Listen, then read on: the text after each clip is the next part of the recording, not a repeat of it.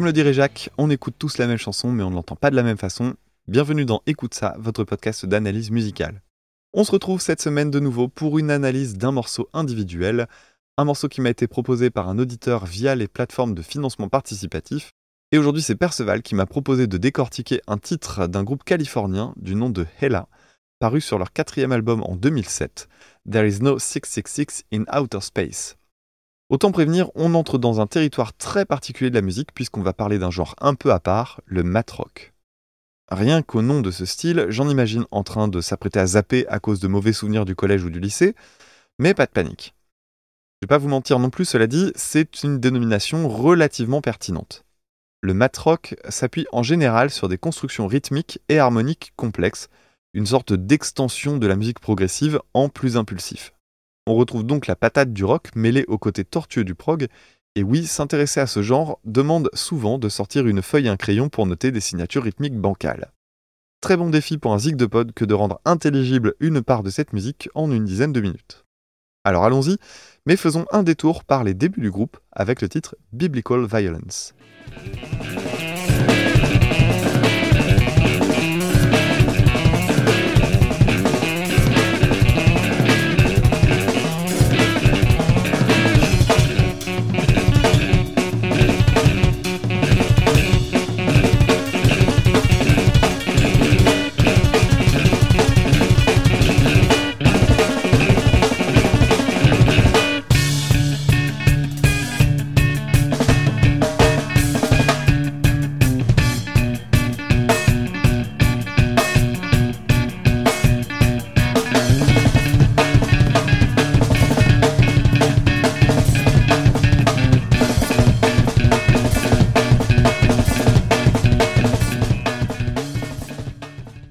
Remarquer l'aspect très dépouillé de ce titre, dans lequel on ne retrouve qu'une guitare et une batterie.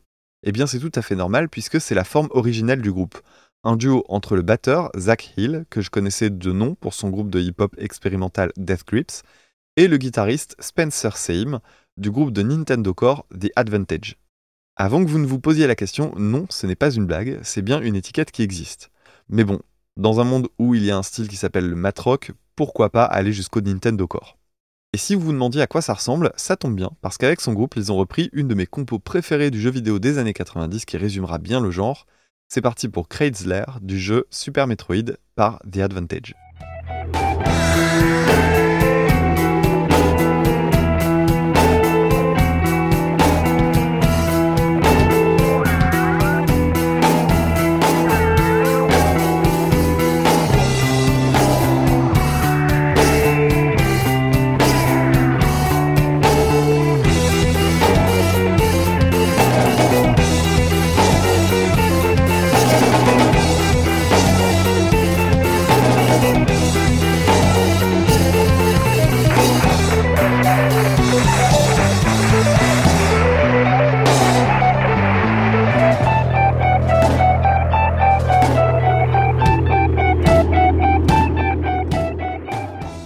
J'avoue, j'ai pas choisi ce titre au hasard car il a un petit lien avec un artiste que j'aime beaucoup, à savoir Mike Patton, puisque le groupe Mr. Bungle l'avait repris et on peut en trouver une version bootleg sur le net.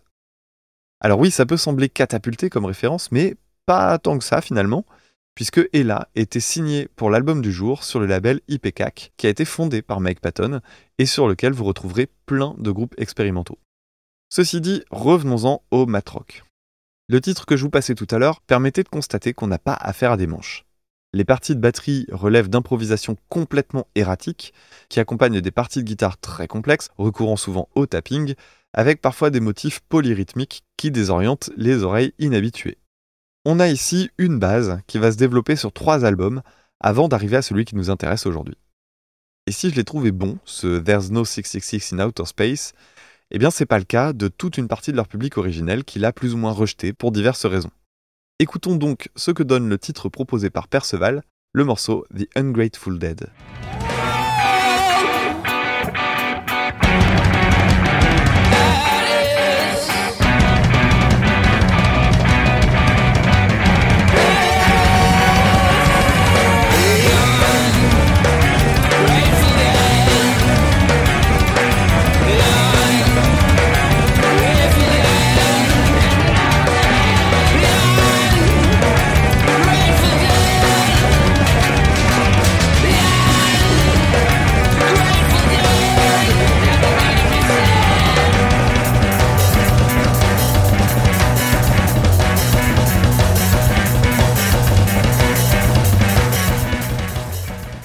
Si vous êtes familier de ce style, inutile de dire que vous avez dû instantanément penser au groupe Mars Volta. C'est en tout cas ce que j'ai eu directement en tête, et à en croire les critiques, je ne suis pas le seul. Cet album a été une petite révolution à l'échelle d'Ella, puisque c'est le premier avec un line-up étendu par une seconde guitare, une basse et surtout un chanteur du nom de Aaron Ross. Cette voix et cette façon de chanter rappellent tellement d'autres groupes qu'il peine à vraiment imprimer sa marque sur l'album, mais contrairement aux fans des débuts, ça ne m'a pas vraiment dérangé. Et comme la voix, la prod et la façon de répartir les sonorités dans le mix comme dans l'écriture rapprochent beaucoup de Mars Volta. Il n'y a qu'à voir les lignes de guitare qui prennent beaucoup de place dans les aigus, pendant que la basse reste dans le registre des médiums. Très peu de son lourd donc, ce qui va permettre d'offrir de la lisibilité, et croyez-moi, on va en avoir besoin. Alors j'aurais pu faire une étude comparative plus poussée sur les deux groupes, mais je pense qu'il serait plus intelligent de donner des clés pour comprendre ce style, pas si accessible que ça. Imaginons la musique radiophonique standard comme un bureau bien rangé. C'est cool, beau et agréable, mais un peu attendu. Le matrock, c'est un peu le bureau rempli de bordel.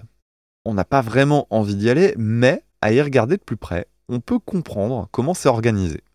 Le tout, c'est d'accepter de l'approcher et de l'observer. Transposons cette métaphore en musique. Ça a dû vous sauter aux oreilles, mais on est dans un registre spécialement instable, et c'est cette instabilité qui fait tout le charme du matrock, qui, ne l'oublions pas, s'adresse avant tout à un public d'initiés qui cherche à être bousculé. Parlons donc un instant de rythme, en musique, et particulièrement en musique rock, c'est la batterie qui permet de se repérer, notamment grâce aux cymbales qui vont frapper les temps. Elles servent de métronome, et à chaque fois qu'une mélodie ou une suite d'accords revient à son point de départ, on recommence à compter à partir de 1. Généralement, il y a même un appel en changeant de cymbale juste pendant un temps, avant de redémarrer. La plupart du temps, on fonctionne sur des musiques à 4 temps et tout roule, ça va donner ce genre de choses.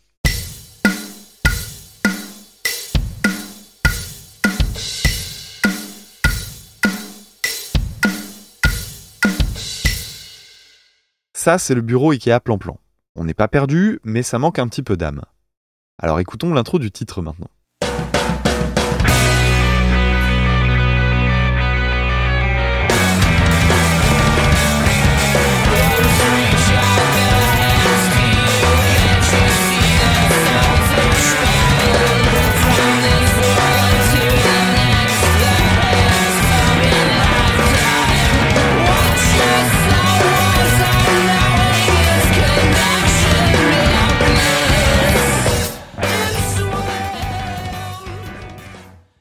Bon, alors sur mon bureau, on a remarqué, il y a un bon gros tas de feuilles bien denses, et ça s'annonce un peu plus compliqué que cette batterie basique d'il y a quelques secondes. Alors si on veut comprendre tout ça, il faut chercher un autre point d'appui, il n'y a pas le choix.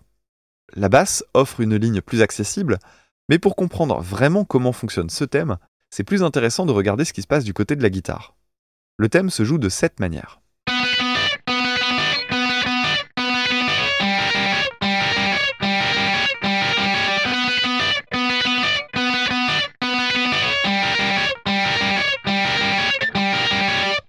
Si on analyse un peu les choses, on entend des groupements de 4 notes suivis d'un silence correspondant à une note de plus. On est donc dans des groupes de 5, et comme ils sont répétés de façon très régulière, on va partir du principe qu'on a une musique composée sur des mesures non à 4 temps, mais à 5 temps. Voyons voir ce que ça donne si on place un métronome là-dessus.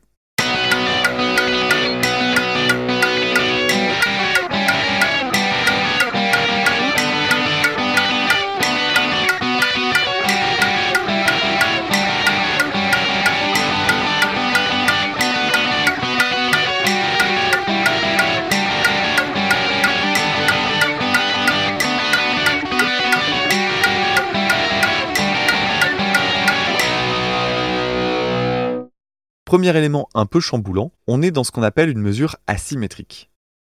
Comme son nom l'indique, elle a un nombre de temps impair, et ça évoque une certaine forme d'instabilité, amplifiée par le fait que chez Hella, on a justement pas ce coup de cymbale habituel pour nous aider à compter. Alors maintenant qu'on a ça en tête, c'est un petit peu plus facile à suivre, et pour reprendre la métaphore, on voit que dans le gros tas de papier sur le bureau, en fait, il y a des intercalaires dedans. Simplement, on les avait pas vus parce qu'ils sont pas de couleur flashy. Mais maintenant, je sais qu'ils sont là. Alors allons un peu plus loin dans le titre pour décortiquer un autre passage.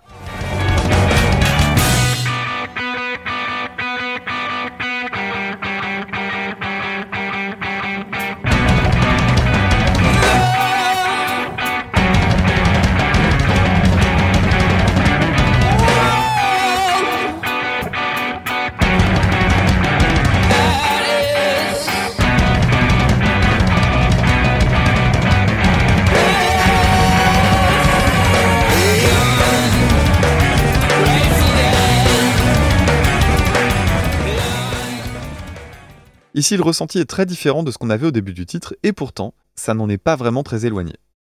La clé, c'est qu'ici, on ne comptera plus des paquets de 5, mais des paquets de 3. Pourtant, on va quand même plus ou moins retomber sur nos pattes. Ici, le motif est à comprendre comme trois ensembles de trois temps, suivis d'un temps de reprise. 1, 2, 3, 1, 2, 3, 1, 2, 3, 1, 1, 2, 3, 1, 2, 3, 1, 2, 3, 1, 1, 2, 3, 1, 2, 3, 1, 2, 3, 1, 1, etc., etc. Sauf que si on met tout ça bout à bout, ça donne un thème de 10 notes, soit exactement comme notre thème précédent, qui était constitué de 5 notes et qu'on répétait deux fois, soit un total de 10 temps. Alors maintenant qu'on a ça en tête, voyons ce que ça donne de nouveau avec un métronome.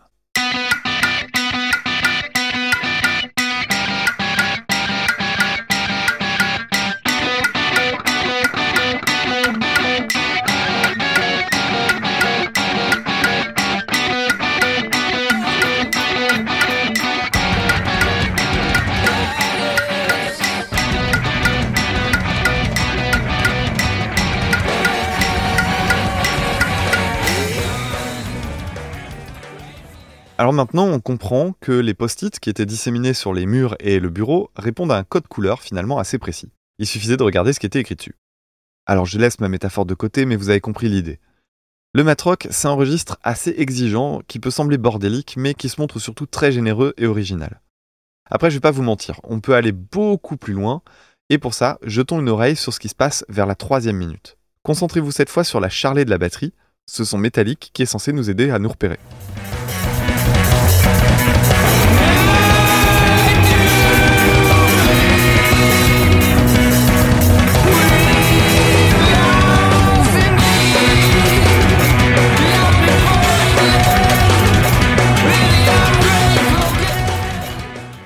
Vous avez sans doute remarqué que cet élément a l'air complètement en dehors du rythme impulsé par les autres instruments, et par le reste de la batterie elle-même.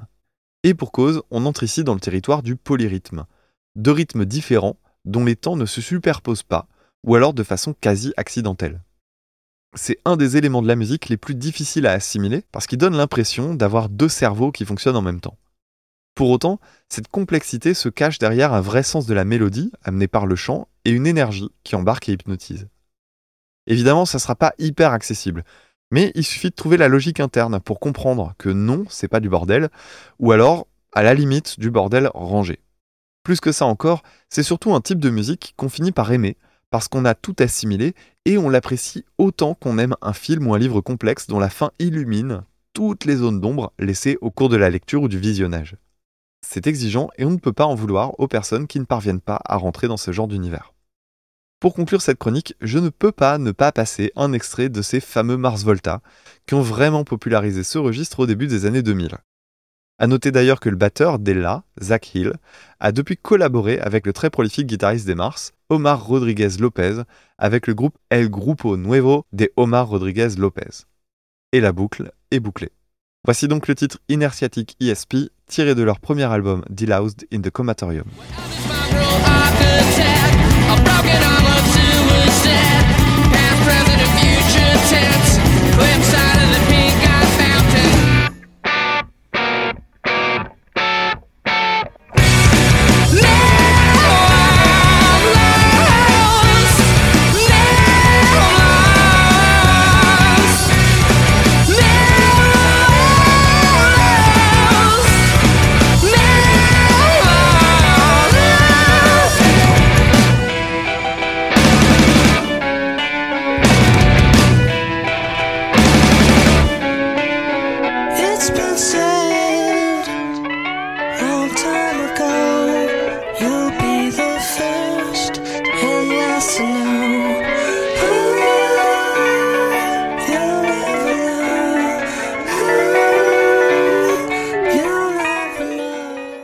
Merci infiniment à toi Perceval pour cette proposition qui m'a ramené droit vers mes années d'université et ma découverte de Mars Volta à l'époque. Si cette analyse vous a plu, vous pouvez la partager sur les réseaux sociaux, notamment Twitter, at écoute ça ECOUTE-ca, ou sur Instagram avec le nom Écoute ça podcast. Vous pouvez également venir débriefer cet épisode sur le Discord, les liens sont en description. Et si vous êtes intéressé par une analyse perso, je ne peux que vous recommander d'aller jeter un œil au financement participatif notamment Tipeee sur lequel vous retrouverez les paliers. mais aussi sur Utip si la plateforme Tipeee vous pose problème. On se retrouve plus tard pour l'analyse suivante. C'était Dame pour Écoute ça, à très bientôt, salut